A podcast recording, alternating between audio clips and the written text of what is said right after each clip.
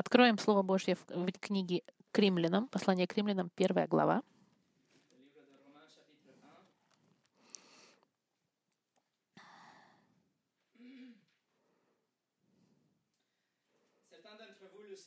Некоторые из вас, может быть, знают, вчера э, праздновалась очень важная дата. Я, конечно же, не говорю о празднике Хэллоуина, нет, который представляет как раз-таки тьму.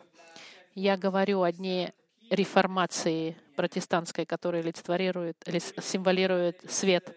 Интересно, девиз во время протестантской реформы, фраза, известная реформаторами, была «свет после тьмы». После небрас люкс, да.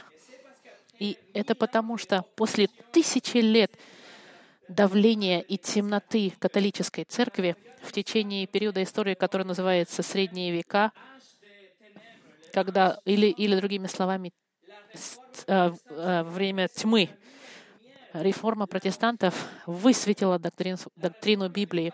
Реформа освободила Евангелие, которое было затменено в течение тысячи лет давлением католической церкви.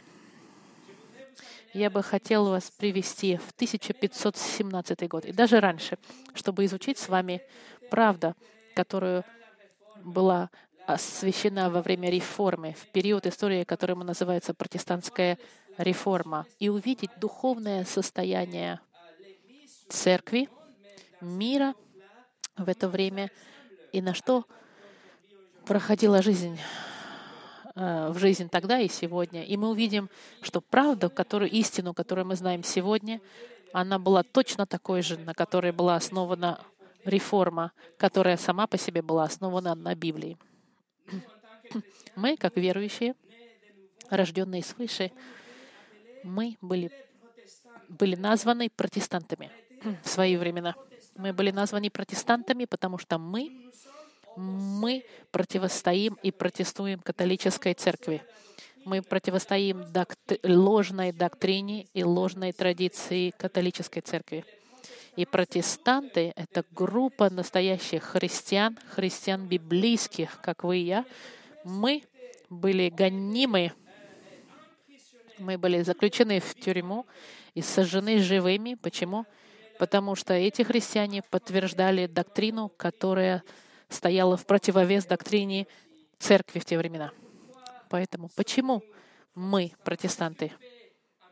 Что делает протестанта протестантом? И это ответ, на который мы ответим сегодня. Но до того, как начать, давайте помолимся. Господь, мы бы хотели Тебя познать больше, и мы бы хотели узнать правду библейскую. Мы бы хотели знать биб... правду, которую Ты дал, а не та, которая называется правдой, но идет не от Тебя. И сегодня, когда мы будем открывать Слово Божие, чтобы увидеть Твою правду, укрепи нас в сердцах и помоги нам следовать за Тобой. И чтобы мы продолжали сегодня пример этих людей, реформаторов, которые взяли правду Твоего Слова и бежали, и шли против препятствий, против империи, которая доминировала в те времена. Господь, мы молимся, чтобы Ты показал нам из Слова Твоего правду, и чтобы мы могли идти вместе с ними. Именем Христа. Аминь. Сегодняшнее послание, послание называется «Почему мы протестанты?» Почему мы протестанты?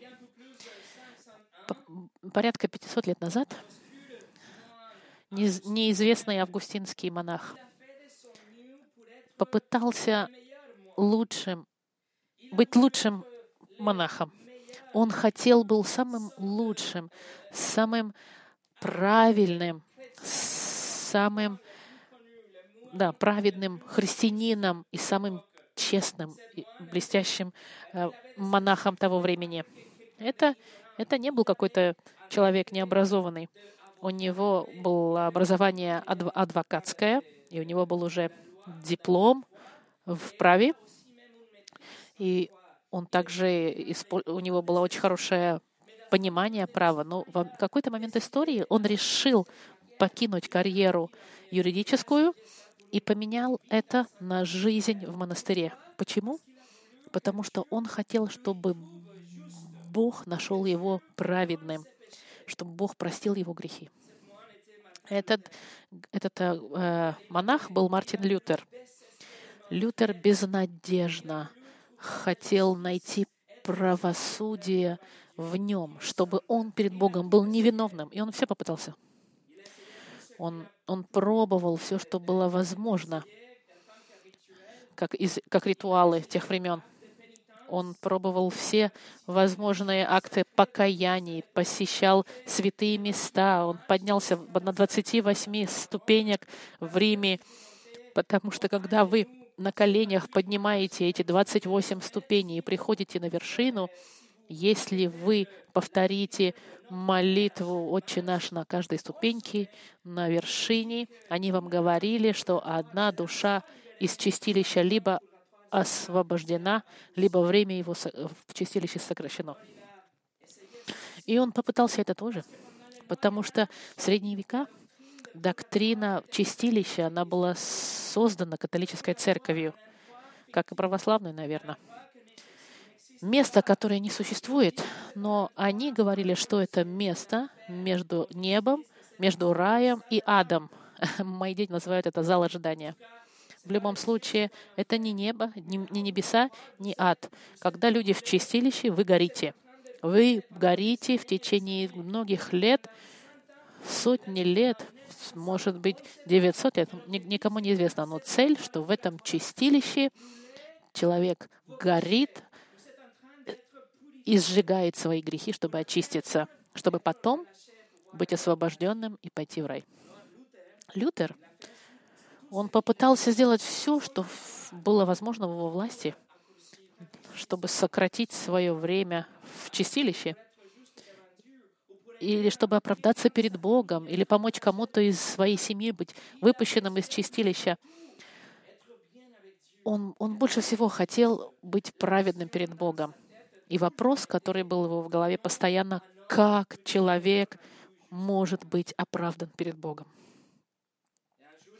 И однажды он изучал Новый Завет.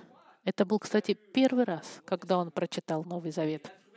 И он нашел послание к римлянам, первая глава, 16 и 17 стих. Посмотрите со мной вместе. Первая глава к римлянам, 16 и 17 стих. «Ибо я не стыжусь благовествования Христова, потому что оно есть сила Божья к спасению всякому верующему, во-первых, иудею, потом и Илину. В нем открывается праведность Божья от веры в веру, как написано. Праведной верой жив будет. Лютер узнал, что праведность Божья находится в Евангелии, и что верой можно принять эту праведность, чтобы жить. Другими словами, что Бог нас делает праведными, когда мы верим в Евангелие, в благую весть. Послушайте, что Лютер сказал сам, когда он понял эту правду. Он написал, «Наконец-то я начинаю понимать, что праведность Бога, в которой праведник живет даром от Бога верой. И суть заключается в том, что праведность Бога проявлена в Евангелии, а именно пассивность, пассивная праведность, которой милостивый Бог оправдывает нас верой, как написано, то, кто через веру праведен, будет жить. И в этот момент я был рожден заново и вошел в рай через открытые ворота. Здесь Писание показало мне абсолютно новое лицо —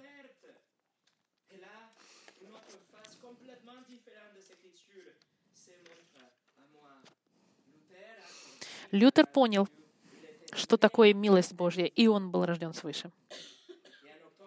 И 31 октября 1517 года, вчера, 513 лет назад, Лютер прибил на дверь церкви в Виттенберге свои 95 тезисов, 95 заявлений против доктрины индульгенции католической церкви, когда они продавали спасение душ. И это начало то, что называется реформацией. Реформацией это было а, узнать заново библейскую правду. Это не была новая доктрина. Это было вернуться в начальную доктрину, которую задушили в течение тысячи лет. Доктрину спасения через милость, что Бог спасает милостью через веру во Христа только. И реформация началась. И люди начали следовать за Словом Божьим, вместо того, чтобы следовать традициям людей. И именно поэтому они начали называться протестантами, потому что они протестовали против того, что было установлено как правда католической церковью. Протестанцы в Германии также называли евангелист, евангельскими, во Франции их называли гугенотами, и дальше, позже, в Швеции, в Голландии их называли реформированные. И это потому, что теология, которой мы следуем сегодня, наша доктрина, она базируется на доктрине, которая была заново открыта во время реформы. Реформации, которая была построена на пяти столбах. Пять столбов, которые называются пять, пять солос, пять только. Соло — это только, пять только. Первое — только Писание. Второе — только милость. Третье будет солофида, только вера. Четвертое — сола Христос, только Христос. И пятое — сола Дио Глория, только Богу слава. Эти пять столбов — это столбы, которые отделяют протестантов от католиков. И Среди протестантов эти пять столбов э, называются реформированной теологией и разделяют настоящее христианство от любой другой ветви, которая называет себя протестантами. Пять столбов, которые мы с вами сегодня изучим, центральным вопросом у них является, как человек может быть оправдан перед Богом. Это было наше вступление. Сейчас, что бы я хотела с вами, это анализировать эти пять солос, пять столбов реформы и понять, почему мы, протестанты, и когда я начал изучать и готовиться к этому посланию, я, честно говоря, хотел все пять, пять э, этих принципов посмотреть сегодня, но у меня не получается. И мы с вами будем рассматривать сегодня две и три в следующее воскресенье. Мы начинаем с первым сола скриптура, только Писание. И мы пойдем с вами ко второе послание к Тимофею, в третью главу. Второй Тимофей, третья глава.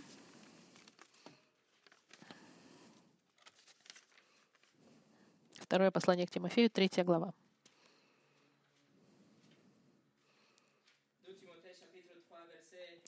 Стих 16 и 17 все Писание богодуховнено и полезно для научения, для обличения, для исправления, для наставления в праведности. Да будет совершенен Божий человек ко всякому доброму делу приготовлен. Библия богодуховнена, что значит буквально вдохновлена дыханием Божьим. Это как если бы Бог взял глубокий вдох и вдохнул этот Бог, вздох в Библию. Библия — это дыхание Бога. 39 книг Старого Завета и 27 книг Нового Завета. Все эти 66 книг, которые сегодня в вашей Библии, они были всегда признаны как дыхание Бога. Авторы Старого Завета признавали, что книги, которые шли до них, это уже были вдохновлены, и они писали, и эти книги тоже признавались Словом Божьим.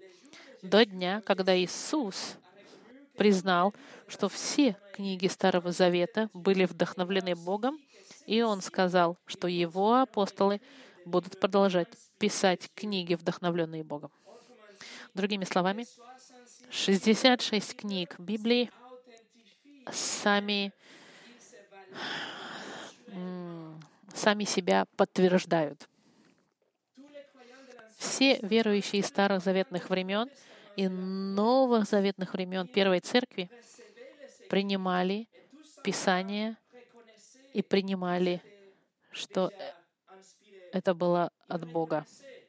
Они признавали, они не заявляли, они просто признавали, что это вдохновлено Богом. Но католическая церковь утверждает, что помимо 66 книг есть и другие книги, которые называются Апокрифа.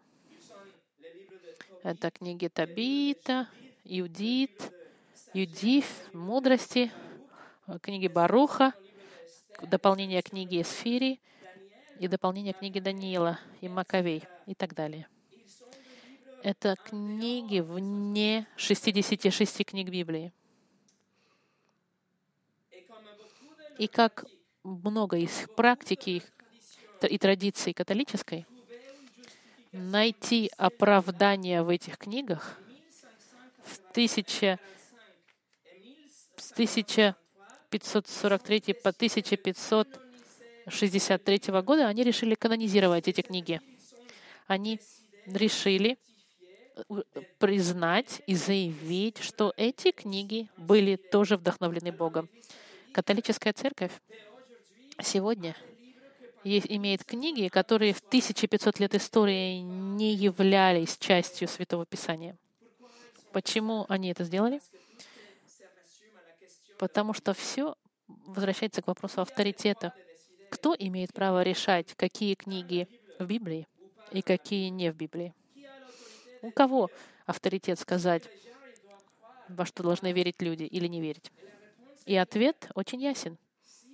Если Библия является настоящим дыханием Бога, если Библия вдохновлена Богом, то тогда Библия имеет весь авторитет Бога.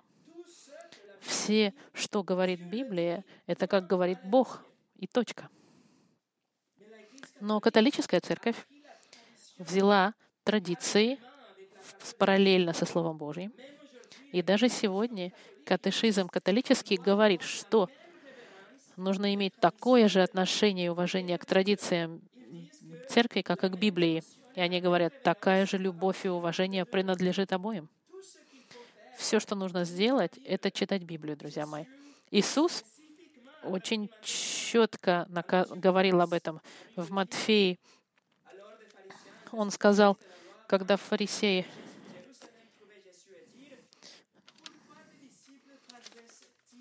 Так, в Матфеи 15 главе. Тогда приходят к Иисусу иерусалимские книжники и фарисеи и говорят, «Зачем ученики твои приступают подая, э, предание старцов, ибо они умывают рук своих, когда едят хлеб?» Он же сказал им ответ, «Зачем и вы приступаете заповедь Божию ради при, предания вашего?» Друзья мои, традиция предания, она никогда, никогда не может быть превыше Слова Божьего это отверг, отвергать авторитет Библии, отвергать только Писание. Павел в Колосе тоже предупреждал. Он им говорил, «Смотрите, братья, чтобы кто не увлек вас философией и пустыми обольщением по преданию человеческому, по стихиям мира, а не по Христу, ибо в нем обитает вся полнота божества, телесно и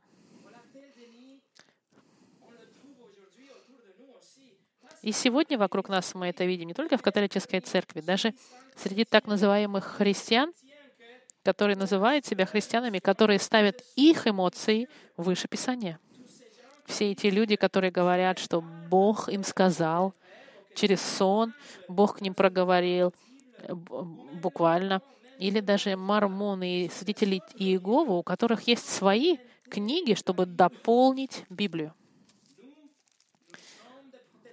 Мы протестанты, потому что мы верим только в, Биб... только в Писание. Писание является нашим авторитетом, потому что Бог говорит сегодня только через книги Писания своего. Авторитет для католической церкви остается в магистрате. Это значит Папа Римский и веки вокруг него — и все, что они пишут, это становится законом для католического мира. И таким образом в 1870 году они решили, что когда Папа Римский садится на свое кресло и он говорит, он говорит от Бога. Это значит, что все, то, все, что говорит Папа Римский, имеет авторитет безошибочно и с авторитетом Бога. 11 дней назад Папа Римский сказал, что он поддерживает э, гомосексуальные браки. Он сказал, что гомосексуалисты должны быть считаться семьей Божьей. Если Папа Римский сказал это, находясь в своем троне папском, это становится Словом Божьим. Это становится законом и практикой для всего католического мира. Но это было бы против, против доктрины Библии. Во множестве веков магистраты и папы, они меняли доктрины направо и налево. Например, они поменяли, мы будем говорить с вами через какое-то время о таинствах их. Они, из, у них раньше было два таинства, теперь у них семь таинств. Они переинтерпретировали обозначение оправдания, они изменили практику э, святого причастия, и все это противоречит Библии. Павел написал в послании к Коринфянам, не надо идти выше и дальше того, что написано. Писание — это наш лимит. Не нужно идти дальше. Но католическая церковь им все равно. Они не, не, у них нет авторитета. Авторитет для католической церкви — это то, что они хотят навешать на Библию, а не то, что говорит Библия. Они также добавили многочисленные другие доктрины, которые противоречат доктрине библейской. Они придумали доктрину им э, безупречного зачатия. Они говорят, что Мария осталась девственницей всю их жизнь, всю ее жизнь, в то время как Библия говорит, что у Марии были дети после Иисуса. Они придумали доктрину вознесения Марии, как если бы она была вознесена и не умерла, но это не в Библии. Они придумали роль Марии как посредница, но Библия очень четко говорит, что единственным посредником между человеком и Богом является человек Иисус Христос. Они придумали доктрину папского безупречности. Значит, все, что говорит Папа Римский, это все равно, что это в Библии. Они придумали доктрину крещению для детей, в то время как Библия говорит, что крещение — это для верующих, которые каются и понимают раскаяние. Они придумали доктрину индульгенции, когда они продавали сертификаты спасения или уменьшения лет в чистилище. Они придумали доктрину обязательного одиночества для священников, в то время как в Библии написано «Не верьте тем, кто говорит, что не надо жениться, будьте внимательны». И много других доктрин которые не находятся в Библии, но они придумали. И если бы этого было недостаточно, потому что второй из заповедей говорит, что не сотвори себе кумира и никакого изображения того в исходе, они решили убрать вторую заповедь, и у них нету заповеди, в 10, этой заповеди против идолопоклонничества, хотя эта заповедь повторена несколько раз. Но магистрат, они взяли радикальные меры и дерзкие, чтобы убрать вторую заповедь об идолопоклонничестве, и у них теперь было 9 заповедей. И как же они тогда решили сделать 10? Они разделили последнюю, десятую заповедь на, два разных, на две разных заповеди и сказали, у нас 10 заповедей. Католическая церковь полностью игнорирует предупреждение, которое написано во 22 главе Откровения, когда Иоанн написал, так, я также свидетельствую всякому слышащему слова пророчества книги этой. Если кто приложит что к ним, на того наложит Бог язвы, о которых написано в книге этой. если кто отнимет что от слов книги пророчества этого, у того отнимет Бог участие в книге жизни и в Святом Граде, и в том, что написано в этой книге. Они убирают заповедь, которая запрещает поклоняться образам, и теперь католическая церковь, она свободна и требует, чтобы люди поклонялись картинкам, иконам и статуэткам повсюду в мире. Мы, мы протестанты, потому что Библия является нашим единственным авторитетом. Ни традиции, ни конфессии, ни деноминации, никакие ни папы, ни пророки, ни, ни эмоции, ни видения, ни даже ангелы не являются нашим авторитетом. Нашим авторитетом является только Писание. Послушайте, что сказал Джеймс Уайт. Писание не нуждается в дополнении.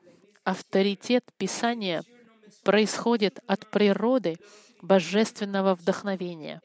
И авторитет Библии не зависит от человека, церкви или магистрата. Писание самосостоящееся, самообъясняющее и самоподтверждающее. Христианская церковь смотрит на Писание как на единственное безошибочное правило веры, и церковь должна всегда подчиняться Слову Божьему и постоянно реформироваться.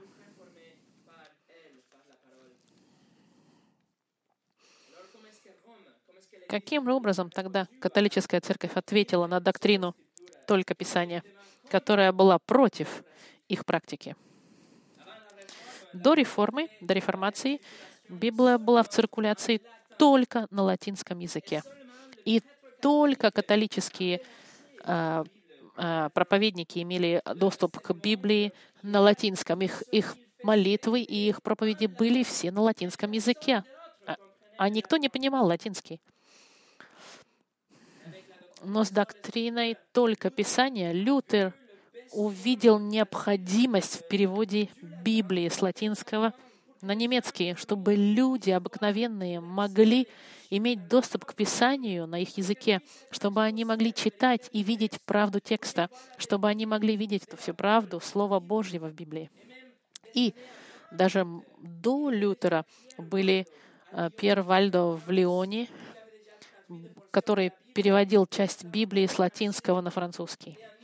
А в 1528 Жак Лефевр переводил Библию с латинского на французский.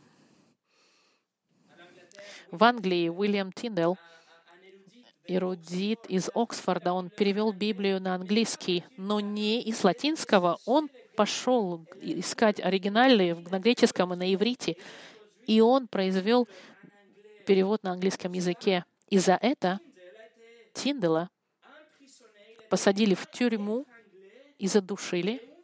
И когда он умер, они сожгли его тело публично. Его, его сначала задушили, чтобы он не смог проповедовать во время того, как они его сжигали. В каком было его а, преступление? Он опубликовал Слово Божье на английском языке, чтобы люди могли иметь доступ и увидели правду бы, чтобы они были освящены светом Библии. Конечно, магистрат католический был против. В 1559 году Папа Римский IV, он запретил все Библии, кроме Библии на латинском языке.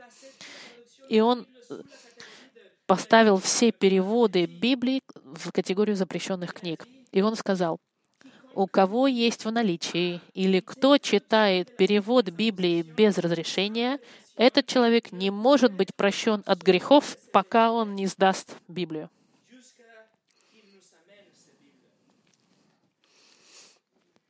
Мы, мы протестанты, потому что мы подтверждаем только только Писание. Наш авторитет — это Слово Божье. И нам хватает этого авторитета. Он безошибочен.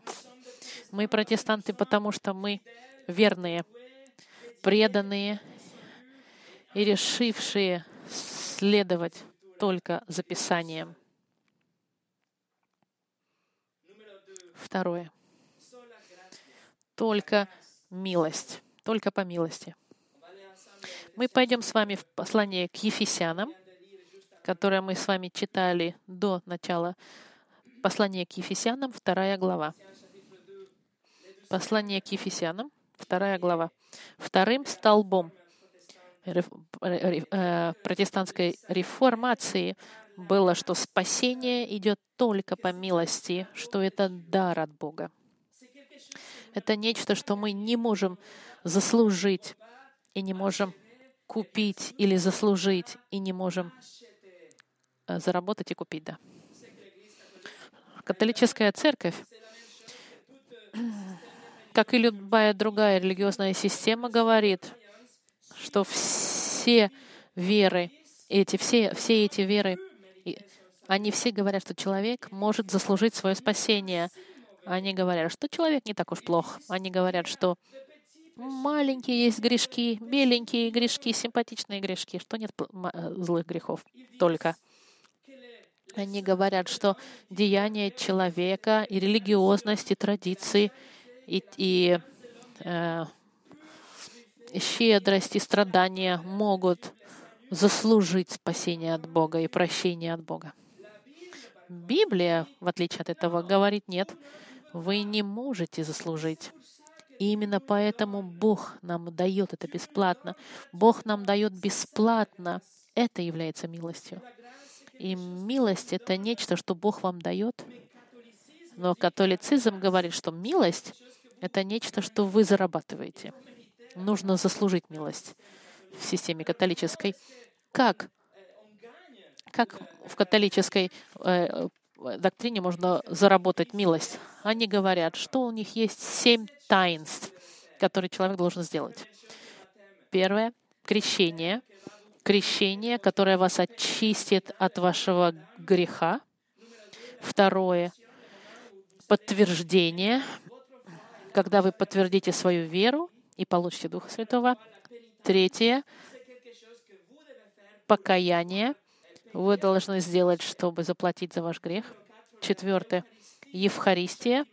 Каждое воскресенье в католической церкви они дают элементы святого причастия, но они считают, что они каждый раз приносят в жертву Христа и дают вам настоящее тело и настоящую кровь. Они в это верят. Пятое брак, если вы э, поженились внутри католической церкви, у вас дополнительная милость. Шестое помазание больных. Если вы умираете, вы можете получить милость дополнительную, если, если священник придет и помажет вас. И седьмое рукоположение.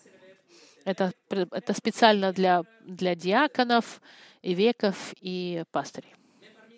И среди этих таинств самое, самое важное и центральное в католической доктрине — это покаяние. Покаяние — это нечто, что вы будете делать, чтобы заслужить прощение ваших грехов. Покаяние имеет три этапа. Первое — это раскаяние, печаль. Вы должны очень быть э, печальны. Второе, вы должны исповедаться, но исповедаться священнику. И третье — удовлетворение. И там, в удовлетворении, это нечто, что вы должны делать. Грешник должен делать что-то, чтобы удовлетворить грех, который он совершил.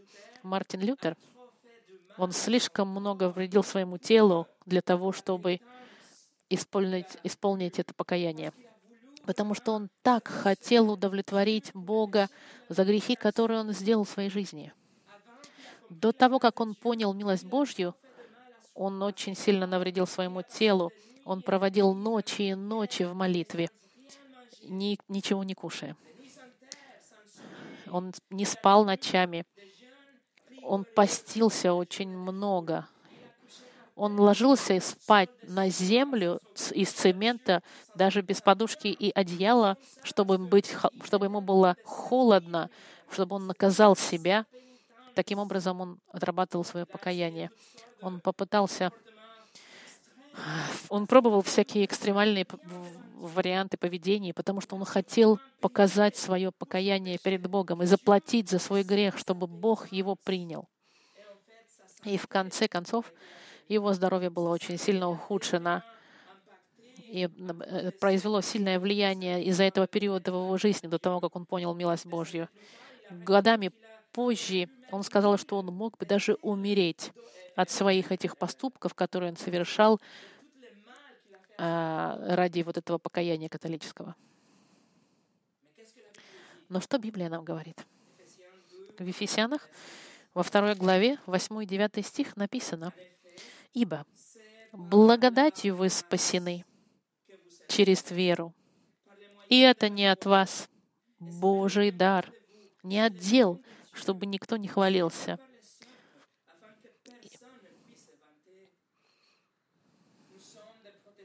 Мы протестанты, потому что мы понимаем, что мы спасены милостью и благодатью. Благодать — это нечто, что мы не заслужили, и это нечто неоправданное. Это, это э, подарок от Бога, чтобы нас спасти. Это не милость благо... плюс что-то, нет. Мы не можем получить благодать, делая поступки. Нет. Благодать и милость — это дар от Бога, который нам дается просто так — мы ничего не сделали, чтобы получить эту благодать. И когда Бог нам дает свою благодать и милость, Он нас спасает. И не только Он нам дает свою благодать и милость, чтобы нас спасти, но и для того, чтобы мы могли жить жизнью измененной, в соответствии с Его волей. Августин написал, Милость Божья через Иисуса Христа, нашего Господа, должна быть понята таким образом, что человек спасен от зла благодатью. И без этой благодати человек не может делать добро ни в мыслях, ни в действиях, ни в чувствах. Августин написал это 400 лет после Христа. И 1100 лет после этого Лютер взял книгу эту, и он очень много научился у Августина в отношении милости Божьей. Но почему милостью? Почему от благодати? есть очень важная причина. И причина, что человек в своем состоянии падшей природы, человек, он раб греху.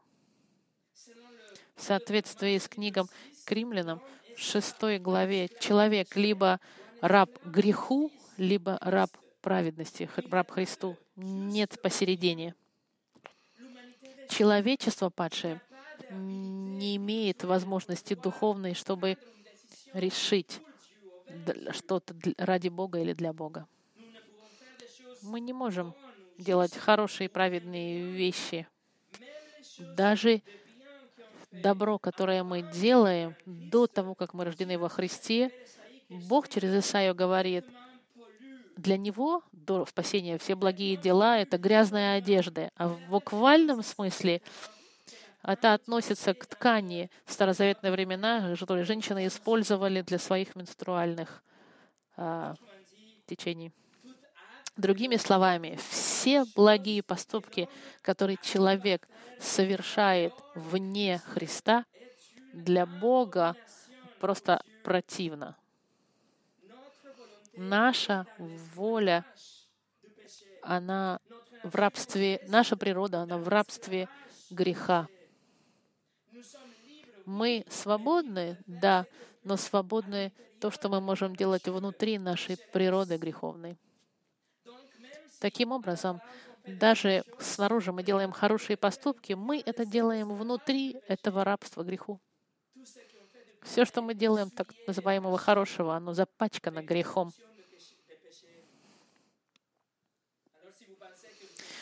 Поэтому, если вы думаете, что вы были человеком неплохим до Христа, или вы думаете, что вы не такой уж плохой человек, потому что вы христианин, вы противоречите Библии.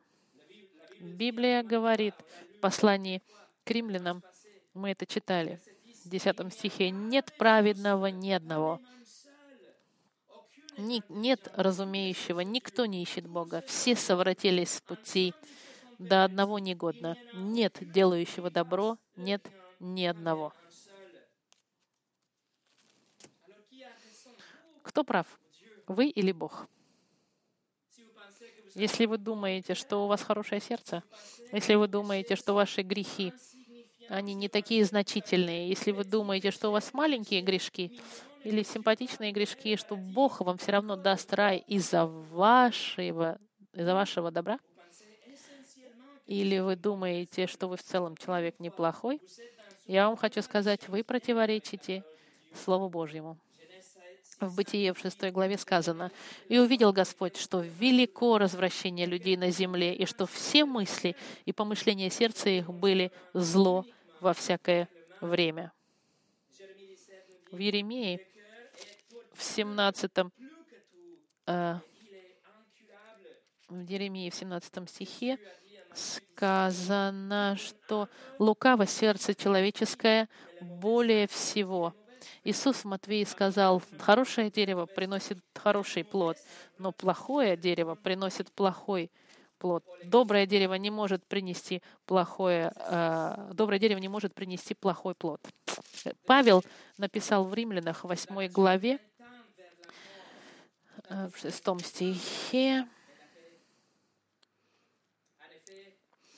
Помышления плотские — смерть, а помышления духовные — жизнь и мир, потому что плотские помышления — вражда против Бога, ибо закону Божьему не покоряются, да и не могут. Поэтому живущие по плоти Богу угодить не могут. Библия показывает и подтверждает, что сердце человека радикально коррумпированное —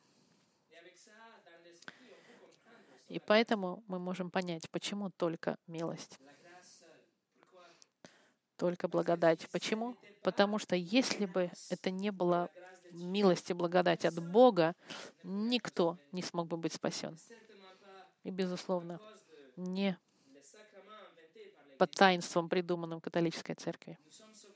Мы спасены, потому что Бог решает нас спасти. Мы спасены, потому что Бог нас приводит ко Христу, и Бог сам дает нам раскаяние и дает нам веру, и меняет наши сердца, и тогда мы можем бежать в свободе к Господу Христу и подчиниться Ему, как нашему Спасителю и Царю.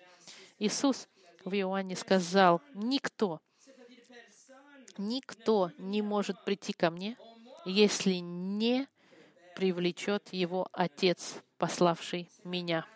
Это милость Божья. Бог нас привлекает, притягивает к Иисусу. Потому что если бы мы сами по своей природе шли, мы бы не пошли к Иисусу. Мы протестанты, потому что мы подтверждаем, что спасение только по милости. С начала и до конца это все милость Божья.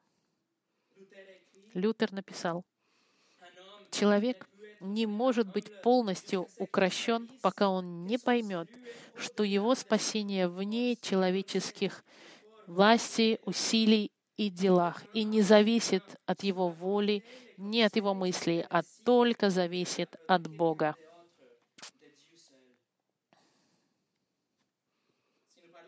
Если мы поговорили бы сегодня с католическим священником, он согласится с нами, и он скажет, да, мы спасены по милости.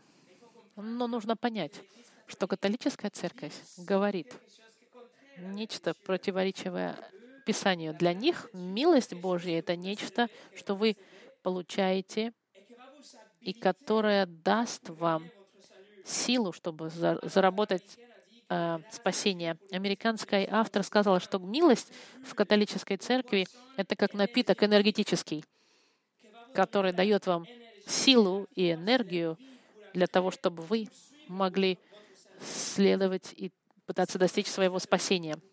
Католическая церковь говорит, что вы можете заслужить спасение вашими хорошими делами.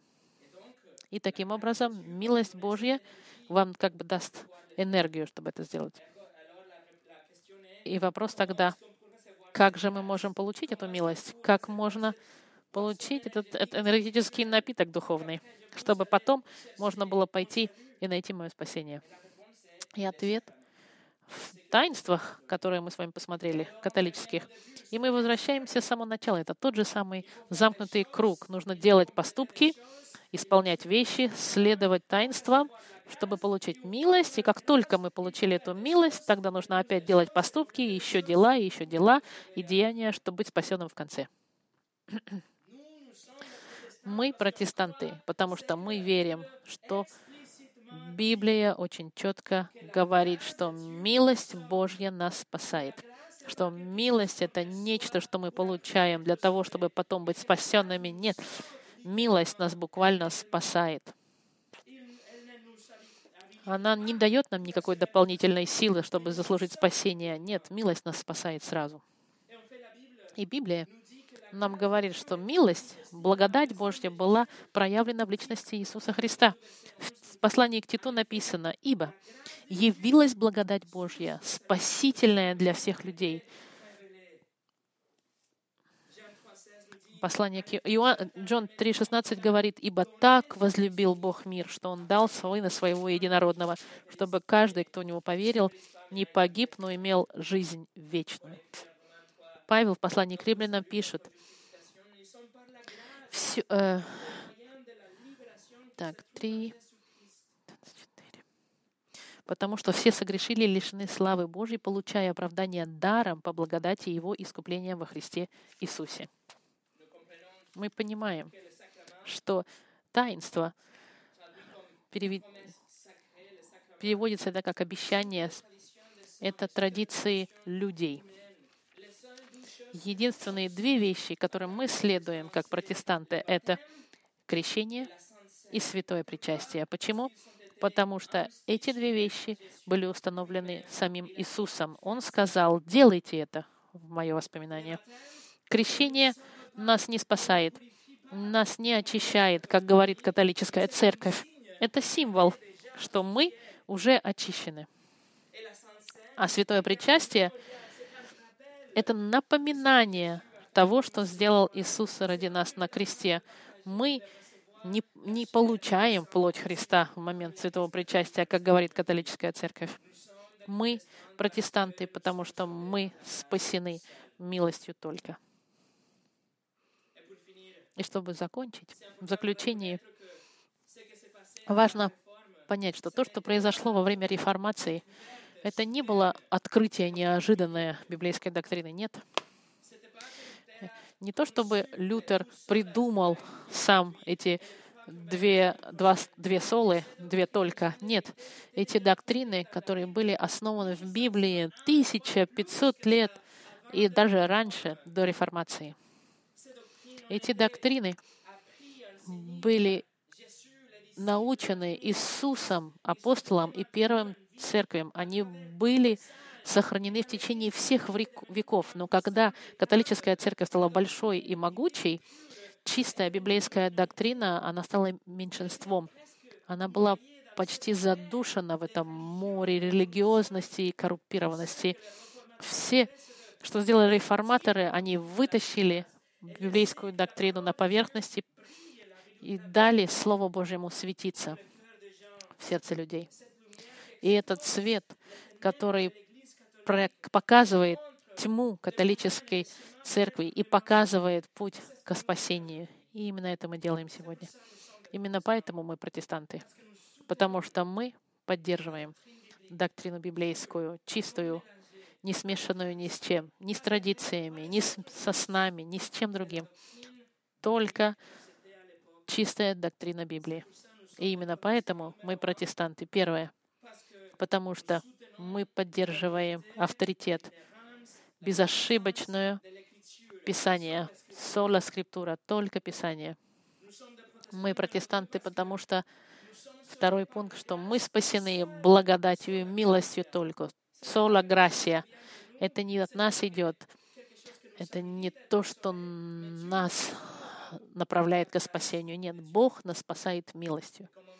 И как мы увидим на следующей неделе, мы спасены верой только, только фиде, сола фиде.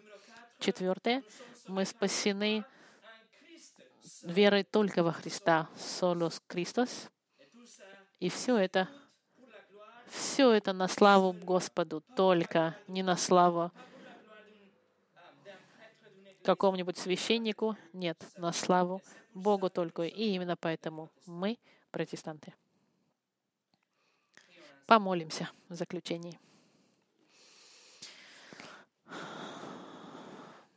Господь, мы благодарим Тебя за Слово Твое, которое мы можем иметь сегодня. Если бы не было Твоего Слова, мы были бы потеряны в мире традиций, смесей и поверий, и сантиментов, и, и снов. Столько много вещей, которые отделяют нас от правды. Твоим словом у нас есть все, что нам нужно знать и чему нам нужно следовать, чтобы познавать Тебя и иметь вечную жизнь. Мы благодарим Тебя за этих людей, которые 500 лет назад открыли заново доктрину и даже отдали свою жизнь, чтобы у нас была Библия на нашем языке. Мы благодарим Тебя за все книги и документы, которые были написаны, чтобы мы могли читать сегодня и пользоваться ими. И мы видим, что в Писании Твоем написанные документы э, Лютером и протестантами первыми — это библейская доктрина, которую ты учил. Даже если время сегодня становится все более и более темное, помоги нам держать чистоту Твоего Слова и продолжать быть светом в этом мире тьмы. И а если, Господь, Однажды мы должны будем отдать свою жизнь, Господь, чтобы мы могли это сделать с уверенностью и верой в то, что все в соответствии с Твоей, с Твоим планом и на Твою славу. Спасибо, что мы не одни. Мы объединены Духом одним через Слово Твое. Именем Христа мы молимся. Аминь.